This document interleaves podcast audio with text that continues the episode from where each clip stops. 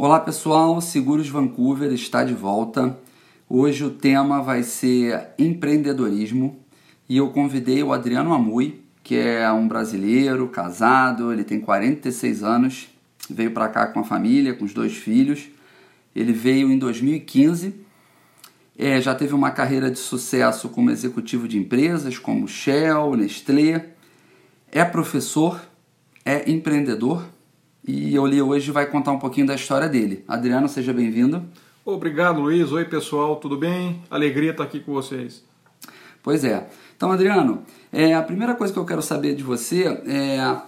Fala um pouquinho da tua carreira no Brasil. O que, que você fazia lá? Como é que você construiu essa carreira de sucesso que você tem? Legal, obrigado pela pergunta, Luiz. É, minha carreira no Brasil ela se divide em algumas partes. Né? É, primeira parte é minha carreira acadêmica, eu sou professor há 25 anos, é, continuo professor no Brasil até hoje, sou professor na Fundação Dom Cabral, em Belo Horizonte, e sou professor também na SPM em São Paulo. É, em paralelo a isso, eu comecei a vida como executivo, conforme o Luiz contou, passei nos primeiros 15 anos por três empresas, pela Shell, pela Parmalat, pela Nestlé, é, trabalhando ali é, de vendas a marketing, planejamento estratégico e finanças, um pouquinho de cada uma dessas coisas. É, mas em 2006 eu decidi que me tornaria empreendedor e aí eu fundei minha primeira empresa, que é uma empresa para a qual eu trabalho até hoje, que se chama Esfera Gestão Empresarial. É uma empresa é, orientada à consultoria, muito voltada a planejamento estratégico, é, go-to-market e a reestruturação de empresas. Anos depois, eu peguei minha veia acadêmica e fundei uma segunda empresa, que ainda é uma empresa onde eu trabalho, que se chama Invent Conhecimento Estratégico, que hoje é uma das líderes em educação executiva no Brasil. É, em, em, seguida, enxergando uma oportunidade de aumentar a leitura no Brasil, nós fundamos um marketplace para livros usados, que hoje é o principal marketplace brasileiro para isso, que se chama Portal dos Livreiros é, quem tiver aí no Brasil ainda talvez conheça, já tenha comprado algum livro nosso. E por fim, é, em 2016 eu fundei uma nova empresa que se chama Deep Sea Solutions. É uma empresa que fabrica tecnologia para exploração de petróleo offshore. É, essa empresa está indo super bem e nós estamos agora transferindo ela do Rio de Janeiro para Houston, nos Estados Unidos. É, em 2015, quando eu vim para cá, eu fundei aqui no Canadá uma empresa que se chama FCA Strategy é, ela é uma consultoria voltada para estratégia e reestruturação de empresas, mas que também representa os interesses de todos esses negócios que eu contei para vocês aí atrás. E eu continuo atuando como conselheiro em algumas empresas no Brasil. Uma delas é a Cypress, é uma empresa voltada para M&A. A outra, Processor, é uma empresa de tecnologia. E aqui no Canadá eu sou conselheiro do Comitê de Educação Executiva de uma universidade, que é a Simon Fraser, a SFU, é, aqui em Vancouver. Maravilha! Currículo extenso, hein? É, a idade, a idade permite isso, né, Luiz? Muito bom. Agora a pergunta que não quer calar. Depois de todo esse sucesso, todo essa, é, esse caminho que você fez aí como é, executivo de empresa, professor, empresário, o que, que te motivou a vir para o Canadá? É, sua, sua pergunta é, talvez seja a mais importante de todas para essa nossa conversa. É, a, a, minha decisão de vir para cá, é, ela, ela, tem muito pouco a ver com a minha carreira e ela tem tudo a ver com as minhas escolhas para a família. É, eu fui percebendo gradativamente uma degradação no nível de segurança, no nível ético, em todas as questões que todo mundo aqui acompanha no, no Brasil, é, até que em um dado momento nós tomamos uma decisão de que seria muito importante ter nossos filhos se formando fora do Brasil é, mesmo que voltassem depois para dar sua contribuição. Então a minha decisão foi pura e exclusivamente familiar. É, e eu posso dizer que depois de quase cinco anos por aqui, não me arrependo nem um segundo de ter feito isso. Agora, o que não significa que isso não tenha sido um trabalho puxado, porque é, todos esses negócios que eu mencionei que eu tenho no Brasil eu continuo administrando. Isso me exige que eu faça viagens para o Brasil mais ou menos a cada 40 dias, 45 dias o que é uma rotina exaustiva. No começo é até divertido, mas depois de um tempo é bastante exaustivo. Mas no fim do dia, quando eu olho para a família, quando eu olho o resultado que nós estamos atingindo como, com meus filhos, eu estou muito feliz com isso.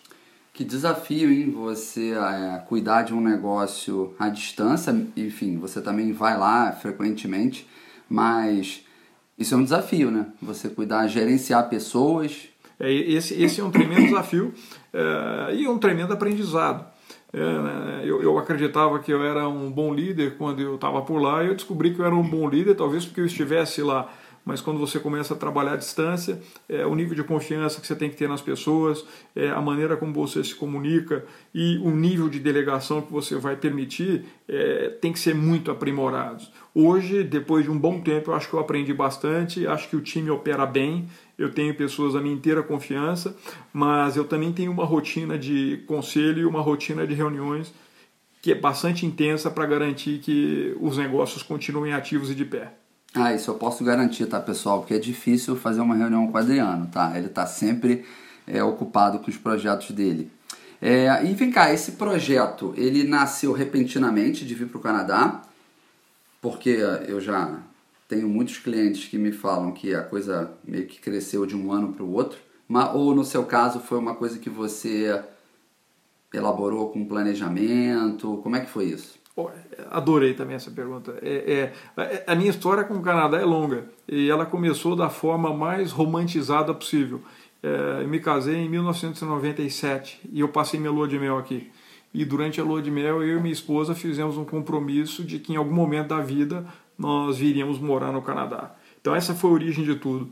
Mas é, eu, eu, fui planejando e sempre que eu tinha oportunidade eu vinha ao Canadá, fazia negócios com o Canadá ou que envolvessem o Canadá, porque isso foi me permitindo conhecer um pouco mais a cultura. É, desde 2011 é, eu comecei a ter diversos projetos com canadenses, principalmente com uma universidade em Montreal que se chama Concórdia. E isso foi intensificando a minha presença aqui. Eu acabava trabalhando no Canadá três ou quatro vezes por ano. É, e aí com essa intensificação, eu fui entendendo melhor os próximos passos, planejando mais adequadamente, de maneira que em 2015 nós viemos em, em conjunto, eu e toda a família. Legal. E uh, já falando sobre aqui, que, que você acha que foi os, o maior desafio ou os maiores desafios nesses primeiros anos de imigração, de mudança, de um cenário completamente novo? Legal. É, eu, eu tenho uma facilidade enorme de me adequar a novas culturas e novos cenários. É, então, eu, eu, diria que essa costuma ser a resposta mais comum que as pessoas dão e essa não foi a que me afetou. É, a, a, a, talvez a transformação que mais tenha me afetado foi a percepção de que, é, apesar de ter uma presença relevante no cenário de negócios do Brasil, eu aqui no Canadá não significo nada. E, portanto, é, eu tive que partir do zero. É, e essa e esse fato de você partir do zero te exige um grau de humildade que ele é absurdamente grande. Então imagina, eu sou professor da principal faculdade de negócios brasileira, das duas principais. É, a Fundação do Cabral, a 12 faculdade do mundo em business. E de repente eu chego aqui e eu descubro que eu não significo nada para nenhuma faculdade. Opa, é, isso traz um pouco de choque. Isso é duro. Mas na hora que você entende isso e você entende que isso não é pessoal e que simplesmente isso é natural, é, eu tenho que me provar, eu tenho que me mostrar e etc. É, esse senso de humildade prevalece e você começa a galgar esses passos. E é muito gostoso na medida em que você vai conquistando cada nova etapa e você vai percebendo que, apesar de não ser mais um jovem, eu sou um jovem de 46, eu ainda consigo é, lutar por causas como essa, que são causas embrionárias. Então, é, a minha recomendação para qualquer um que venha para cá, nesse sentido, é, é não, não se apegue a seu passado, não se apegue a seu cartão de visitas, não se apegue a seu status social, seu status cultural. É, vem de peito aberto, que é uma nova história que você vai construir. Maravilha. E empreender em outro país, qual é a tua experiência, a tua opinião sobre isso? É, é, é, é essa questão ela está muito, ela está intimamente ligada com a última resposta que eu dei. Né? É, quando você diz que vai empreender no Brasil, você já tem um ponto de partida, que é o seu, seu histórico. É, aqui não. Logo, você precisa conquistar o seu público, conquistar os parceiros de negócio, conquistar até mesmo seus futuros empregados ou parceiros é, do zero. Então, é, para você empreender em um outro país, você tem que ter uma dose de planejamento que ela talvez seja muito maior do que é necessária para você operar no Brasil. É, e você precisa ter um cuidado com questões que você desconhece completamente, como são questões legais, questões tributárias, questões de ordem corporativa. Você tem que ter humildade de entender que você vai ter que buscar é, profissionais qualificados para te ajudar a fazer isso. É, não, não, não pense que você vai abrir um negócio no Canadá e você vai começar a tocar fazendo consulta jurídica pela internet. Isso não existe. Você precisa contratar um advogado no Canadá que entenda, porque é uma lei completamente diferente da nossa. Você tem que contratar um, um profissional de contabilidade financeiro que seja local e que consiga te mostrar um pouco disso. Você tem que conversar com pessoas locais para você saber como contratar. Você precisa de networking, exatamente como precisa no Brasil você precisa estar aberto a se relacionar, você vai ter que investir um tempo enorme participando de eventos, de eventos em que você encontra as pessoas. Mas como eu disse também na pergunta anterior, isso é altamente gratificante, porque quando você faz o dever de casa apropriadamente e o planejamento apropriado, você colhe os resultados e isso é visível. O ponto, meu ponto de provocação é, nós como povo brasileiro temos uma tendência de acreditar que é, a gente pega a nossa competência, a nossa garra, a nossa energia e a gente vai para a luta. É, não necessariamente funciona assim aqui. Antes de você ir para a luta, você tem que planejar qual é a sua rota de guerra, de que maneira você vai partir para a luta. Sem o planejamento, a sua probabilidade de erro é muito grande. Excelente. É, acho que você tem que se cercar de pessoas que vão te agregar, né? Pessoas que vão te ajudar nesse teu novo negócio. É, hoje é muito comum, eu vejo muito cliente ir no meu escritório é, e falar para mim que está montando um negócio, que está pensando em montar um, um novo negócio. E o brasileiro ele tem essa veia empreendedora. Que dicas que você pode dar para quem tem essa vontade de empreender aqui, mas por algum motivo ainda não conseguiu? Perfeito. É, a, a, minha dica número um ela é a seguinte: é, o brasileiro ele é tão criativo e tem um potencial empreendedor tão grande que ele enxerga uma oportunidade e ele começa a criar diversas oportunidades correlatas. E quando você vê, você está fazendo uma oferta que é uma oferta ampla para resolver inúmeros problemas. E o que eu aprendi aqui no Canadá é que é, o canadense entende um problema por vez. Ou seja, você tem que montar o seu plano de negócios para você ser especialista num problema que você quer resolver. Não dá para fazer tudo ao mesmo tempo.